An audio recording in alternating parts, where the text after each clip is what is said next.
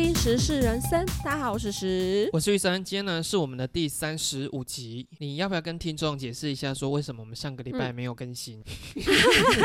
刚好那个年假是有卡到我们录音的时间，然后我人在外地就没有办法录音了。我已经 get ready 好要录音了，没想到时时就说：“哎、我不在家，他出门了，就没办法。”好了，开始今天的新闻哦。今天的第一则呢是一个社会观察现象了，就是有一个人呢，他上网 po 文，他就说他时常听到他的身边的同事出轨。外遇的八卦，他已经嗯见怪不怪了。他说他观察这些人出轨有两大特点。嗯第一点的话，就是所有的社群媒体都没有你的照片，不管你是赖的大头贴啦，还是脸书啊，还是 IG，只要没有透露他已经已婚，他说百分之百，哇，他下太重了。他说百分之百三年内会出轨。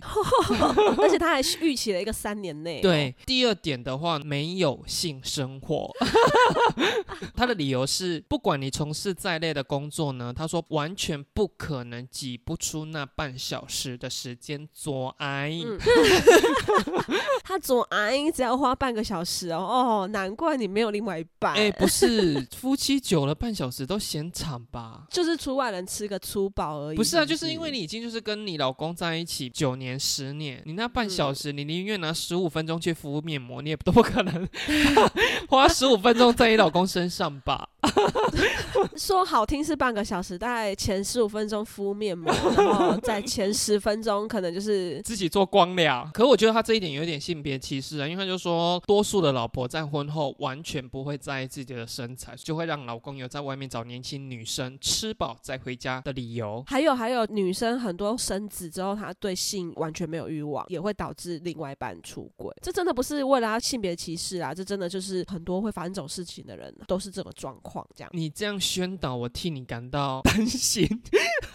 你就叫那些网友留言，看是不是真的，他们身边的人遇到都是这样。当然不是说没对啦，因为我之前曾经听过有一个艺人叫邝明杰，诶，是邝明杰吗？嗯我忘记了。他又没生小孩，对，人家就说你婚姻经过这么久，对方还对你保有新鲜感，他就说我绝对不会在我老公面前换衣服。你认同这一点吗？哦对，还有就是在老公面前做一些比较粗鄙的行你说为，放屁、打嗝、卡菜渣一直吸这样，还有一种女生是连在家上厕所尿尿、大便都不会让她老公听到跟闻到的那一种。这对我来说真的太难了啊！我现在要大，我就是要大，我管你你在哪。那你有在避免在你老公面前换衣服吗？还是你回到家就打赤膊？更巴腿，真的很少像我老公这种，我在他面前做尽了任何一切，丑样？对，有的没的。你们大家不是也曾经笑话过我这件事情嗯吗？你们都说他爱我就是因为我很好笑啊什么的。虽然他爱我是因为我很好笑，可是这辈子会把刮胡刀拿来给我刮腿毛的人，大概也只有他。就是你看我连做这种事情，他都能接受得了、哎，他真的算是蛮奇葩的。哎、可是你身边有没有那种结婚是真的有偷吃？有，我有遇过，当时是在饭店工作，嗯然后我有一个同事，他的哥哥蛮常来跟我们大家可能会聚餐或干嘛，所以都认识。嗯我们都知道他已经已婚了哦，他居然还把小三带来我们饭店 QK，你看他多明目张胆啊！那你同事是男生还是女生？男生就他们两个是一对兄弟。然后他就互相帮他哥哥 cover 这样。他也不是 cover，其实他看不太惯他哥这个行为，可是因为他身为一个旁观者，他也不能去当吹哨者，对，就是像你上次说的，如果你看到朋友的老公偷吃，你要不要跟他讲？是一样的意思啊。啊那我觉得他这个弟弟做的还不错。哎，我跟你说，听众不要怪我们说怎么那么没有义气。我跟你讲，那个就是别人家的功课，你就只管写好你们家的功课就好，你不要去写去别人家的。真的，你自己家门前的雪先扫好再说，不要去管别人的事情。可是你这样讲，我会觉得说家里面有一个从事饭店业的人，真的是一个很不错的事情。很方便，是不是？对啊，这个新闻我就想到说，之前的工作有一个同事呢，他老婆偶尔也会到我们门市来探他班，你就可以知道说，他老婆爱他比他爱他老婆多很多。他曾经就有跟我讲，老婆管他很严格，可是他就是有一点不太忍受得了这件事，所以他就跟我讲，之前他在上一份工作的时候，因为他也是上班时间很长，就必须要待在他们店的门市里面。我们都是服务业啦，所以都是要接待客人的那一种。那他们门市呢，就有一个算是比他小可能几岁的女同事。我记得那时候好像他说他结婚了，只是刚结婚不久。他们那一家店是承租一间透天，所以就会有浴室啊，会有浴缸，嗯就跟这个女生看对眼了。他说没有客人的时候，两个人冲去厕所的那个浴缸抓一下。这么突然，他跟我分享这件事，只是跟我讲过往云烟风花雪月，可他就跟我警告说不准跟我老婆讲。嗯我就想说，这不用你讲，我也不可能会等你老婆来探班的时候说，哎、我跟你讲，你老公曾经在浴缸跟其他女同事做爱，怎么可能？旁观者来看，他老婆跟他小三看起来就是小三就是比较美艳动人，然后老婆就是那个嘛，哦，你误会了，这个男生是在上一份工作跟女同事在厕所里面，哦，不是在我这一家店的时期做的，只是我们是同性质啦，同性质的嗯工作。比如说我们真的是同一个时期，哇，那个我可能真的会受不了哎、我的受不了不是说我受不了不跟他老婆讲，嗯不是哦，是如果他老婆来探班，我要努力帮他们 cover 这件事，我会很受不了。哦，要么他就不要让你知道这件事情，对不对？对，不然我会觉得压力很大。真的，只是我会觉得说，哇，那个浴缸，嗯，刚刚那个很痛吧？可能站着、坐着，站着玩、坐着玩、趴着玩，还是八仙 好玩？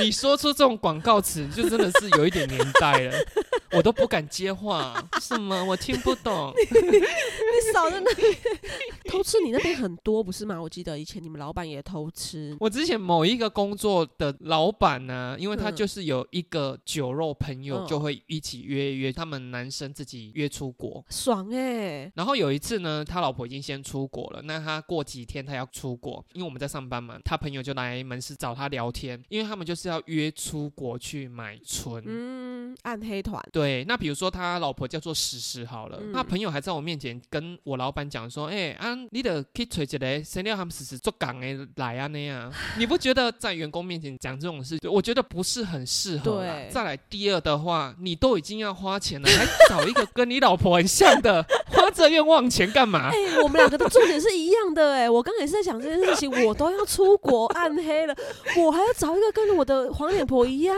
很好很好，我们两个果然是 partner，因为我们两个的重点都画的很对，这一集播出一定会受到一大堆老婆的 正宫的批评来信，没错，你们在讲什么干话、啊？是？怎么可以这样子？对，我是无可取代的，怎么可以找一个像我的人？整个白色重点。如果我们听众目前有结婚的话，就希望你们的婚姻各自安好了。各自安 好不是用在这种地方的吧？各自安好是分手后的情侣各自安好吧？我就是要这样用。好了，我们下一则。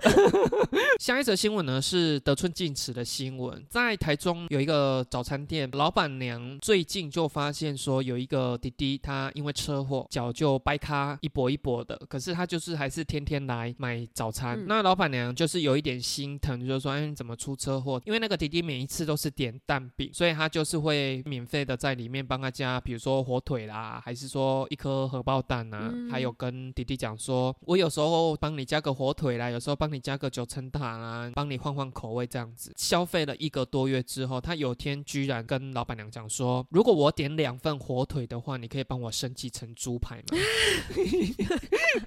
那个老板娘当下有点错愕，就说你是不是忘记了？他就说我帮你加的火腿啊，还有这些蛋啊，是阿姨单纯心疼你，我没有想说要跟你收钱，想说帮你补充多一点营养，然后让你早日康复这样子。你现在提出的要求，让阿姨真的是蛮不知所措的。这一个弟弟呢，听到之后他就直接说，如果你之后再不继续送火腿给我的话，那这就是我的最后一次消费了。啊，那老板娘突然间就觉得说，哎呦，啊你这个人真的是得寸进尺，他就直接跟他讲说，那就慢走不送。他就说，让我对你的那个关怀变质的话，我也不会因为你一句话，然后继续满足你。。对啊，可是那个阿姨也没有口出恶言，然后他就说，那就谢谢你对我们早餐店的照顾，祝你身体健康这样子。嗯。这个新闻的话呢，我就想到之前我在那个超商打工的时候，大概十几年前了哦，就是 各大超商都开始在流行那个点数换公仔的时候，哦对，那个公仔来啊，因为它是纸盒，从旁边些尾的把它撬开的话，其实你可以看到内容物。嗯。后来可能超商的总公司有发现说，哎，他们的包装不够严实，嗯所以他们就会再造一个黑色的塑胶胶套，对对对不会让客人直接看到里面是什么，因为那个有点像是现在的盲盲盒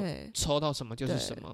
比如说，哎，我是今年的暑假去上班，一开学之后我就回去上课了。等到再次放寒假的时候，我就询问老板娘说，哎，你们公司有没有缺工读生？我可以寒假的时候再回去打工。等于说，我的同事是我认识的。因为他们没有离职，我在第二次回去打工的时候，刚好我同事不在，那一天只有我上班，那就有一个阿桑，也不是阿桑啊，就是大妈、拿了那个点数，就说她要来换公仔，公司规定就是不能挑嘛，所以我就随便拿了一个给她，大妈立刻对我生气，耶，那你这样子我怎么知道里面是什么？然后我还说什么意思？我就说这种东西本来就是拆完你才会知道那个是什么啊、他说不是啦，哦。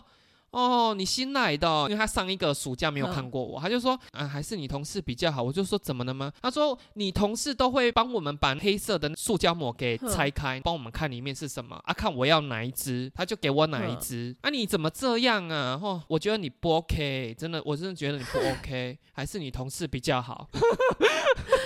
我当下真的是火大、欸，可是我因为不成熟啦，所以我火大是火大我同事，因为我就觉得说，你怎么会对客人做这种开后门开成这样的事情？而且开后门还不交接，为什么你们明明知道说你已经在从事别人帮你走后门的事情还，可以这么气焰嚣张的觉得，扬的指责别人说他的态度不好，然后还把这件事当做理所当然。对，真的。然后我只是在从事公司交代给我们的规矩，我的规定才是合理的，然后居然要被你这样一直捏一直卖嗯而。且这种人讲话都很刁，大学打工的时候，我在饮料店上班，嗯就有一个立法委员还是民意代表吧。我们老板我不太知道说他是不是有特殊的政党喜好嗯啦，可是他只要比如说，哎，你是竞选人员，不是说我穿那个竞选背心吗？几号谁谁谁，然后他就会我帮你折个五块这样嗯子。然后后来呢，我真的不知道他是谁，因为他那天没穿竞选背心就来消费，是一个女生，因为我记得她现在好像还在线嗯上。我们跟她讲说，比如说这一杯是三十块好了，她就说二十五吧，我就说没有没有，你点的是什么什么东西，所以是三十块。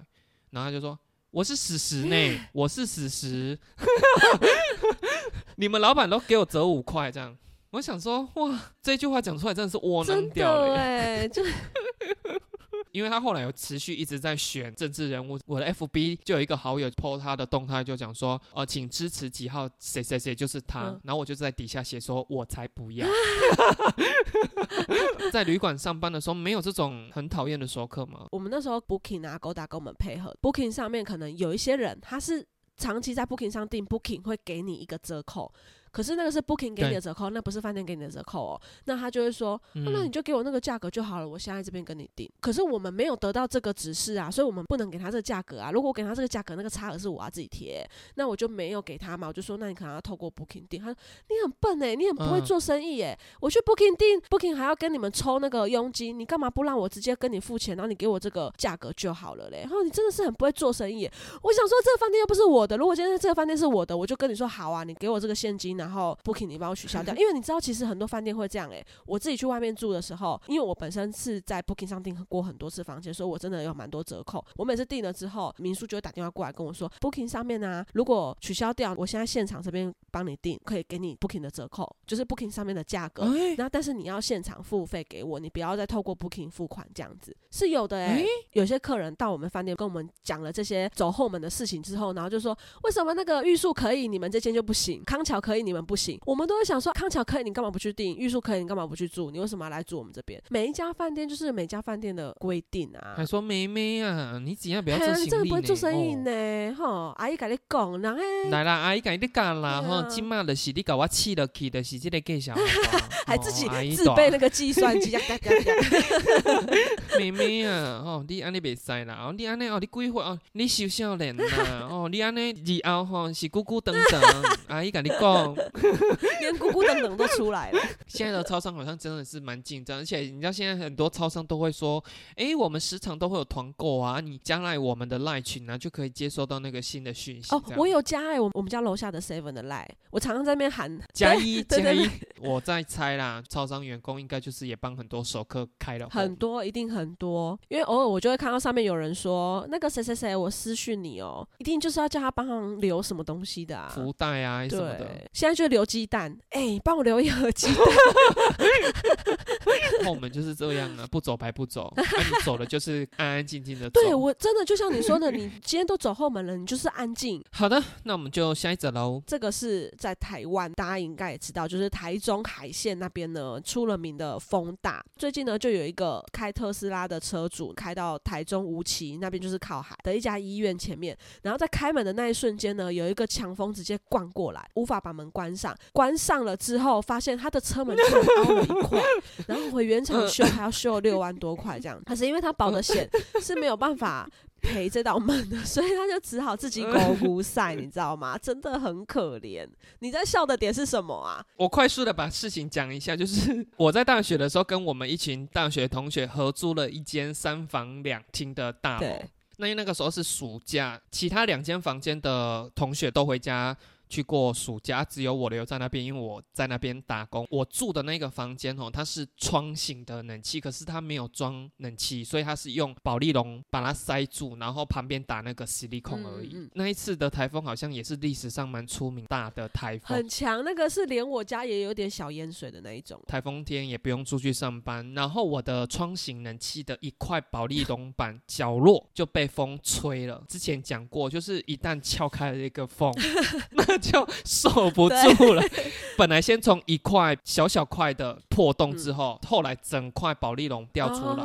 风就整个灌进来的。大学生你根本也不会去注意到说我们的房子啊隔间是什么，是因为它那个风不断灌进来之后，我才发现说啊，原来我那一个房间的隔间墙是用木工木板把它隔起来的，它并不是像现在轻隔间啊，或是早期是砖墙。所以我就在我的房间里面眼睁睁看我的墙壁从 I 字形变成 U 字形。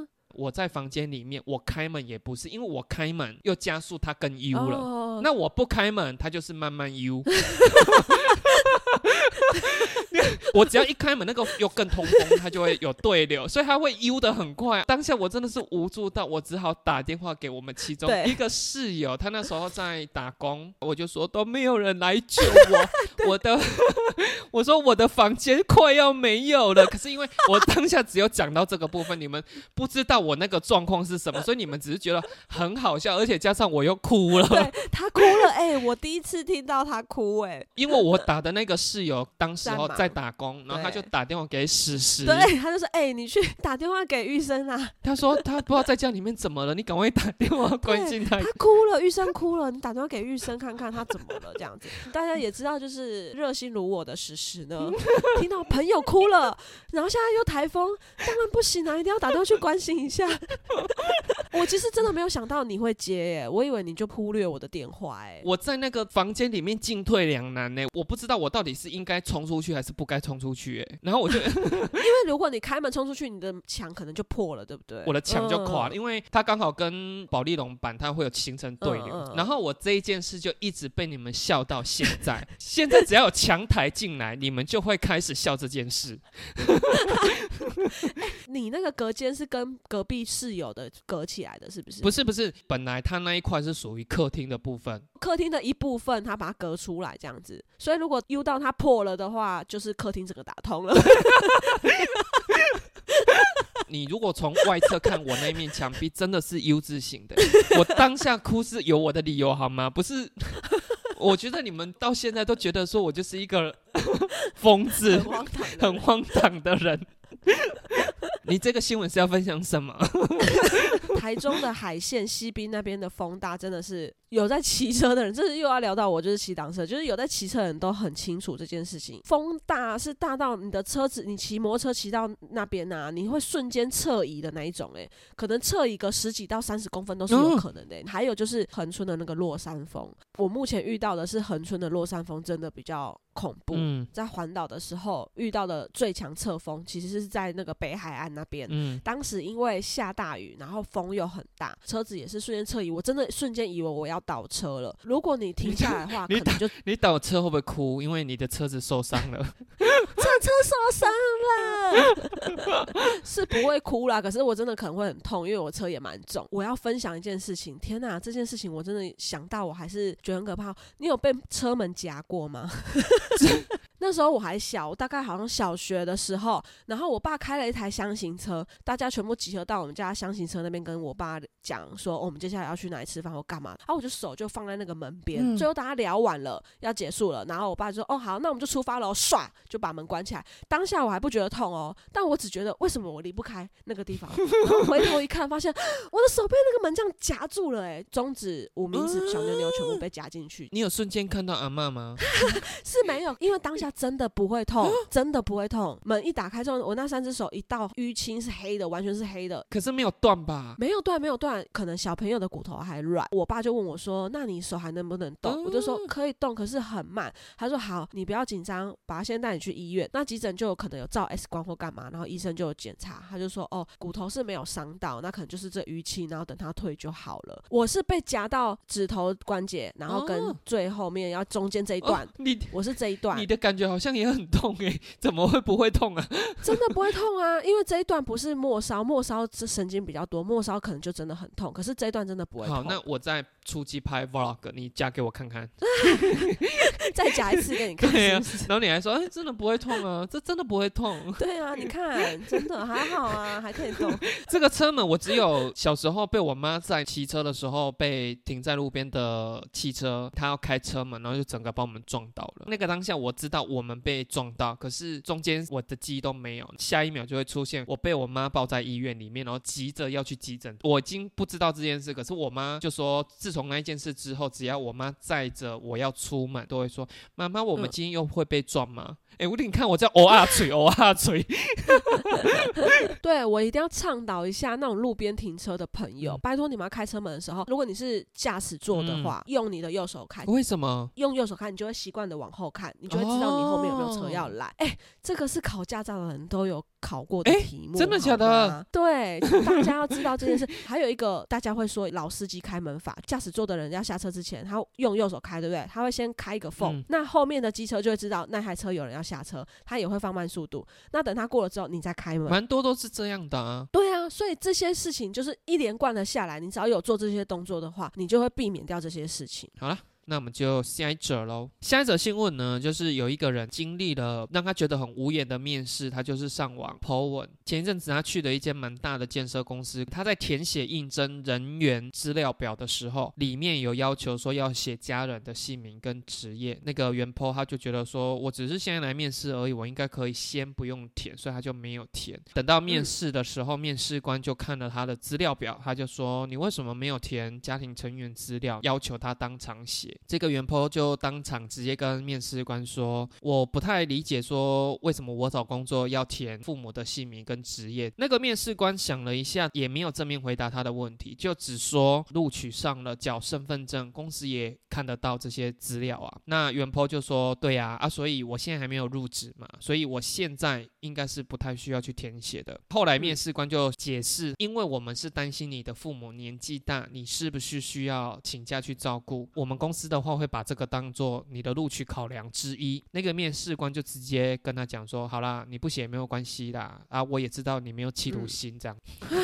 面试就草草结束了。可是他就是很不懂，只是面试而已，要填那么多资料，而且不是属于我自己个人资料，而是我家人的身份背景。蛮多网友就说，如果你是有录取的话，人家有要求你填就会填，只是在面试的情况下，如果公司不断的要求你要填的话，说你不要面试，直接走人也没有关系。你觉得嘞？我可以理解耶，因为现在不都讲求什么个资法吗？那我就觉得，对啊，我现在还在面试而已。我觉得一般工作应该是不太需要去写，可是我之前曾经有面试过珠宝公司，因为他要非常知道你的身份背景是很清白的，你不会坚守知道。在其他行业，我是真的觉得你面试如果被要求写，如果你不写，对方不接受，那就算了，应该也不会是什么一家好公司啊。而且你有听到吗？那个主管的理由是说，我们要看你的父母年事多高。然后这样子会取决于你会不会常请假，这种的话就是违反劳基法了。对啊。啊，当然呢，换个角度想，如果我是老板，我当然也不要请请到一个常常请假的员工啊。可是你这么赤裸裸的讲出来，我真的觉得很没有水准的面试啊！你之前有在什么公司担任面试者的角色吗？没有哎、那你有曾经遇过公司在面试人员的时候，爸爸妈妈是陪同一起进来的吗？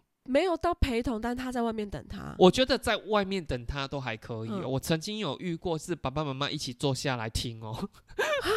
跟他坐在主管面前这样面试哦，那那个状况是怎么样啊？爸爸妈妈也很正常，没有提出一些太奇怪的东西，可是你就会觉得很奇怪啊。我记得他的家长先问他说：“诶，我可以一起听吗？”你都被人家这样问了，你怎么可能讲说不行？你要在外面等，我就是跟你小孩面试就好，怎么可能？一定要说哦好啊，那你就一起进来。以后小孩会不会这样要求你妈妈？你陪我去面试好不好？怕，我会怕。面试要讲什么？我不知道啊。你来了，你帮我讲。不行，我绝对不会养出这种小孩，因为这种小孩就被我赶出去。可是你可以认同，就爸爸妈妈载他来，然后在外面等吧。呃，我也不能认同哎、如果他还没有驾照，他要去打工，我会载他去，但我不会在外面等。他没有驾照，他如果出来，他怎么回家？可能就是时间差不多，我再过去接他，他等一下应该没有关系啊。哦说真的，其实如果已经十七、十八岁了，尤其是我们这种大城市，也有捷运，也有公车什么的，脚踏车、U bike 骑了也可以。基本上你就自己去吧。会不会是因为你生的是儿子？你如果生的是女儿，哇，我老公可能会这样，是不是？就会直接跟面试官讲说啊，拍谁我敢当这会听。说真的不会，因为我老公也是那种十六、十七岁就出去打工的人，他就是因为知苦道。过来是不是？对，然后特别又生了一个女儿，她在我们家里面就是一个公主。不可以，我们家的宝贝只有一个，那就是我。我 就是大宝贝。爸爸妈妈载你们去面试，他是真的在外面等的，嗯请你千千万万不要提到说哦，我爸妈在楼下等，在外面等这件事。哦，对对对对对。如果人家问说，哎、你怎么来的？你就说，哦，没有，我就是坐车来这样子。对，千千万万不要讲。其实有很多时候，职场的应对道理跟谈恋爱是一样的。你会希望你交另外一半的时候，妈妈陪着他来跟你谈恋爱吗？对嘛？你这样子讲，他们就会想，哦，对耶。如果我男朋友跟我讲说，哎、宝贝宝贝，我们电影等下看完之后，我就要先走，我妈在外面等我。哎、你这男朋友不立刻跟他分手吗？是不是这件事情，你只要把它放到跟谈恋爱情况，你就很明显知道说，哎、我在讲什么。可是有的职场就说，爸妈载我来是怎样吗？那你遇过男女朋友一起来面试的吗？哦，有有你，现在试着想说你是老板的话，你是说真的，他们两个都要面试这里是不是？对对。baby baby 啊，你要投这一家，好，我跟你一起投，这样进去面试的时候也就嗯，对，我们是男女朋友，对，嗯那我如果真的很缺人的话，我可不可以只要录取一个就好了？我跟你说，就算两哦个里面其中一个很优秀，我也不会用，因为你用两个，通常都是请鬼进来比较多啦。哦如果是两个里面只留一个，没有被录取的那一个，一定时不时就是说，干，你们老板娘是眼睛瞎了是不是？我这么好，我这么好，不用我，他一定会被影响，然后久而久之，他可能就也对这间公司有一种敌意存在。哦我是这么想的啊、呵呵我会不会又是被害妄想症？比如说餐饮业啊，或者是那种超商真的很缺人的话，我可能就是硬请一个。可是我就像你说的，不会把一对情侣请进来，这个真的就是请鬼。这种很容易发生，要请假就一起请，啊要休假就一起休啊。如果工作性质每一天只有一个人能够排休，你又遇到这种男女朋友，没有，我们就是要两个一起休啊，哇嗯，你头痛。真的，我就想到我们之前不是在群组跟那个共同有人在讨论，他不是有一个朋友，女朋友是某超商的店长，男朋友原本是在外面工作，他们两个其实都算服务业，所以他们都是那种排休的嘛。这种情况你才更应该要情侣各自在一个公司，你才能排到同一天休息。可是他女朋友居然叫她男朋友把那个原本的工作辞掉，然后到他们超商里面一起上班，因为他认为这样才能一起排假，这样才能一起排假。你这个店长你才干的一点都不 OK 吧？当然，你如果是进到公司才变成情侣就算了，你当情侣跟当同事相处的方式绝对不一样，绝对不要把自己的男女朋友找进来跟你一起当同事。那如果说是办公室恋情呢？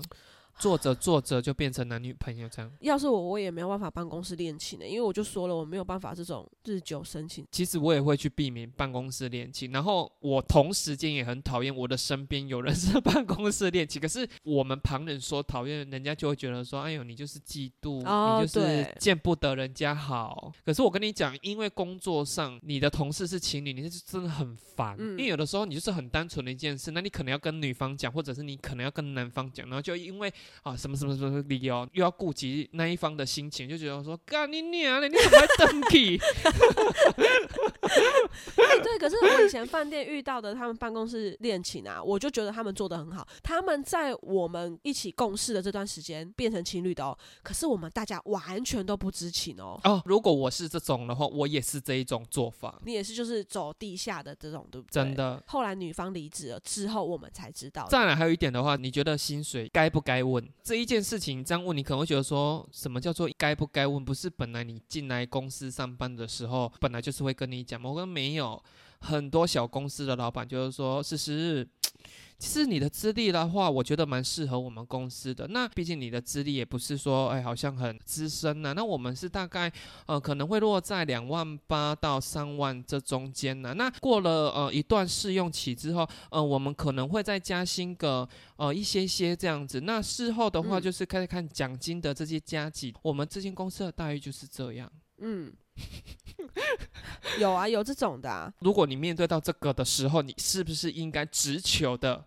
不好意思，两万八到三万块左右，那请问是多少？要是我，我会问呢、我会问，所以起薪是两万八嘛？但是我到底该不该问啊？应该是说九成五的公司都会直接讲，就是哦，我们进来就是多少。对小公司我也不知道为什么他们要用这种迂回的面试，就会跟你讲说哦，差不多就是在哪里到哪里。可是哦哪里跟哪里也是有一个范围值啊，到底是哪里？差不多两万八到三万这里这样啊，你就想说啊，两万八、两万八千五、两万九、两万九千五啊，三万啊，到底是哪一个？对，因为两万八底薪跟三万底薪其实就有感了、欸，我觉得问当然是一回事，你去观察这个老板到底怎么样回答你才是重点。就是我之前也有曾经说过，就是说如果你要问你的现任，就会说，哎、你之前教过几任呢、教过几任不是重点，是他怎么回答才是重点。一样的道理啊，我就说职场跟爱情是通用的。那那那那，请问他要怎么回答？如果说我是真的接收到说差不多就是两万八到三万，我就说不好意思，因为两万八到三万可以给我一个确切的数字吗？嗯、我们就是看你表现呢、那我会讲好，可是如果又有更好的面试机会或有更好的录取通知，我不会选择这间公司，因为我会觉得你连这种事情你都没有办法正面回答我，那你以后我如果真的进来，我要要求一个很明确的答案，那我要不到啊，所以我会觉得这个也是你观察一间公司到底正不正常的一个他如果一对情侣，然后他说啊，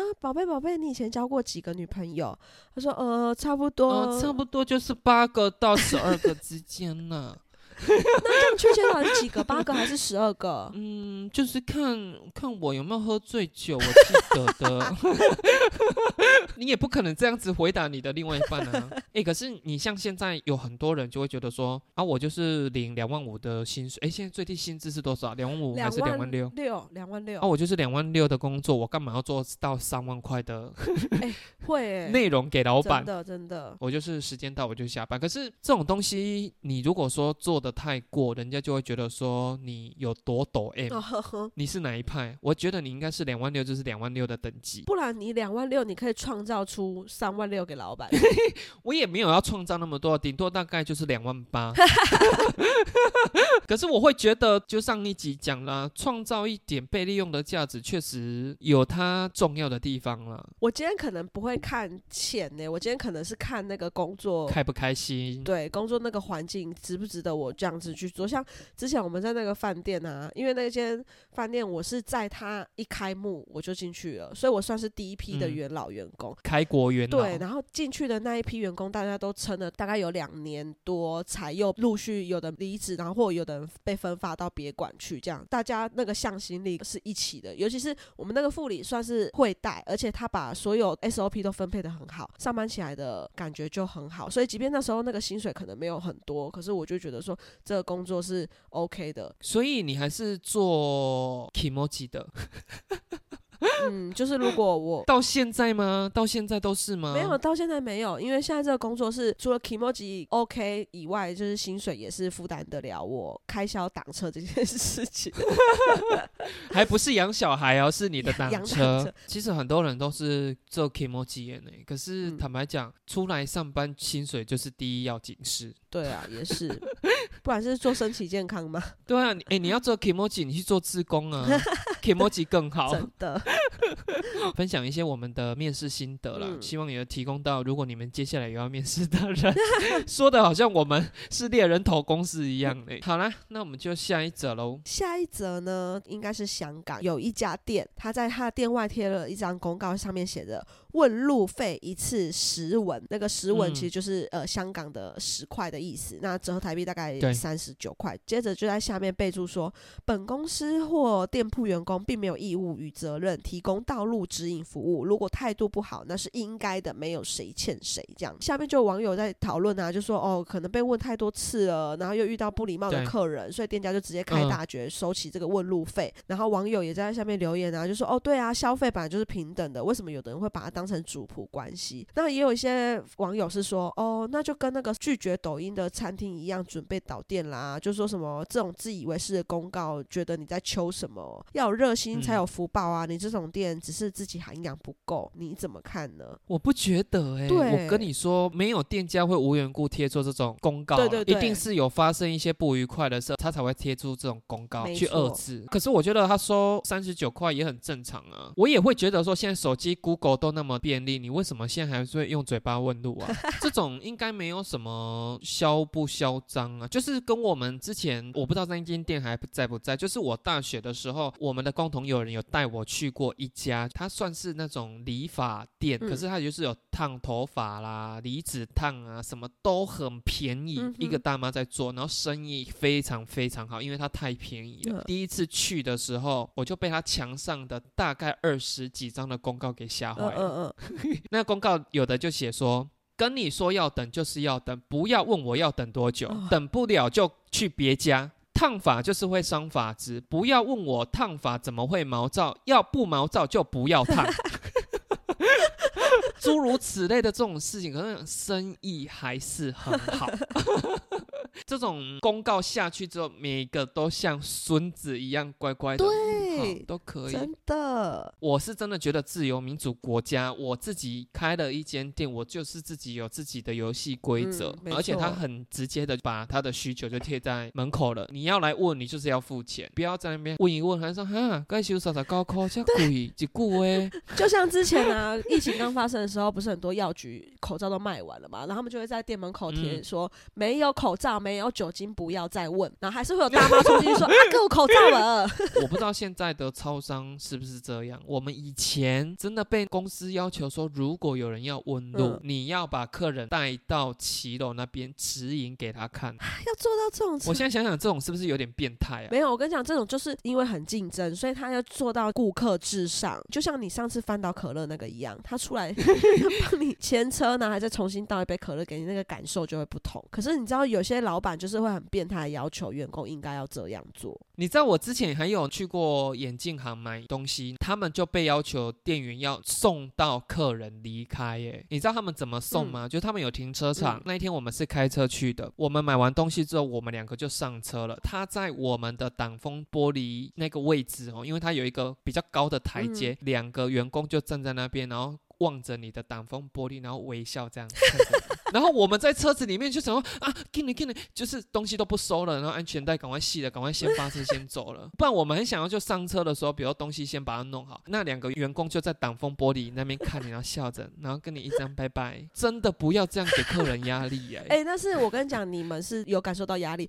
有些客人他就是也没在管你，他还是继续照做，他搞不好还在里面拉圾一下，宝贝，今天买到眼镜好好看哦，那样子，然后才走。送到这样子对，就是双方都不要太 over 啦。那像超商店员到底有没有义务帮你用，比如说 iPhone 或者是影印这件事情？有义务，我不知道现在有没有改，我们那时候都还会派出神秘客、神秘客哦哦，我知道，我知道，他胸前会挂那个隐藏式的摄影机，然后跟你他就会在现场跟你提出什么什么要求，你就是要满足他，你只要不满足他，你们店就会被扣分。然后我们的督导就会来，比如说我是在早班预生上班的时候来这间店集合，我看那一个当班人员就所有人就是都会 就是会被骂，他会有跟你讲说，我可不可以借厕所啊？什么什么什么路怎么走？啊，不然就是问你没有贩卖的东西，哎，请问一下你们有卖什么什么东西吗？就是要看你怎么回，因为我们都有一个 SOP 的回答，有要怎么回答啊？没有要怎么回答？啊，如果没有要怎么回答？比如说他问说，哎、你们有嗯万金油、哦？那他可能 SOP 就说，哎、我们这边没有贩卖，可是我们隔壁在过去第五家店有一家什么什么店，那边有卖万金油，那边的话可以嗯买到。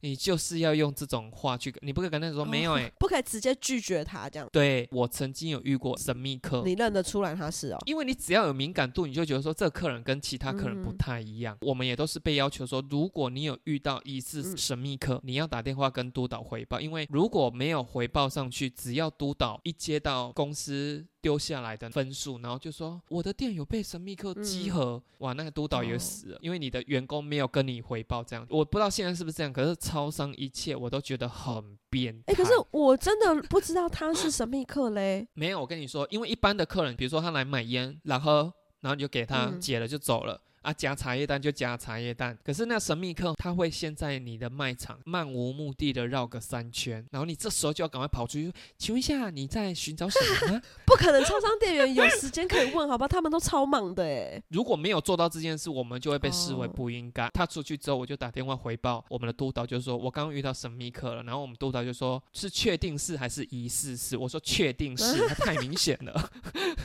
后来果不其然就是他了，哦我不知道现在还有没有因为我朋友就是在做神秘客，啊？真的、对哦？对，但是他不是做超商，他是去那种福斯啊，或者是 Toyota 的车商里面赏车的那一种。哦他说他要穿那种衬衫，然后他那个纽扣那边就会装那个隐藏式的摄影机。我说为什么我现在很怀疑超商没有的原因是，有的时候我就是漫无目的的在超商对对对乱，逛因为现在的超商越做越大间。啊，没有人会理你。对，所以你刚刚在讲说，如果你看到客人啊漫无目的的这边逛上去，我想说，嗯，我常做这种事情，因为我有选择障碍，我常常在想说，这饼干我到底要买这口味还是那个口味？哦，比如说三件七七折的时候，我在想我要凑哪三件这样，所以其实我真的有时候会花很多时间呢、哎、可是我坦白讲一件事好不好？嗯嗯嗯大概近三年，我有当过一次神秘客。哦，真的哦，你也有当过？然后他是应征去调查保险业务员的介绍状况。我并不会觉得说很难赚，可是当然不是很轻松赚的原因，就是因为他有太多 SOP 是你必须要做的，因为他有明确的跟你讲，你只要没有做到上述的哪一点，你就拿不到这一次的费对，就是你那个摄影机如果没有录到你讲出这些东西的话，我们不是摄影机，我是录音。哦，你们是录音，全程是要录音的，然后我要把录音档寄给他，嗯自认为我应该是做的很自然，可是我不太知道说他有没有觉得我怪怪的。欸可是像这种保险的话，你是要怎么样去叫出他？因为保险通常都是比如说朋友认识的，他是先叫你打电话他们总公司的服务专线，他会问你说你是哪一个县市呢，就会指派一个过来跟你接洽，这样子、就是有很多很多问题要问他。诶，那个好难记哦，哦，对，因为你不能看稿子，哎，而且你要想。比如说他是列出十点好了，你不能这么笨的就说，嗯、请问一下你们这个死掉有理赔吗？嗯、那我再请问一下你们这个有怎样？不行啊，你就是要好像跟他在闲聊，哎，对耶，那那你这个死亡不就没有理赔？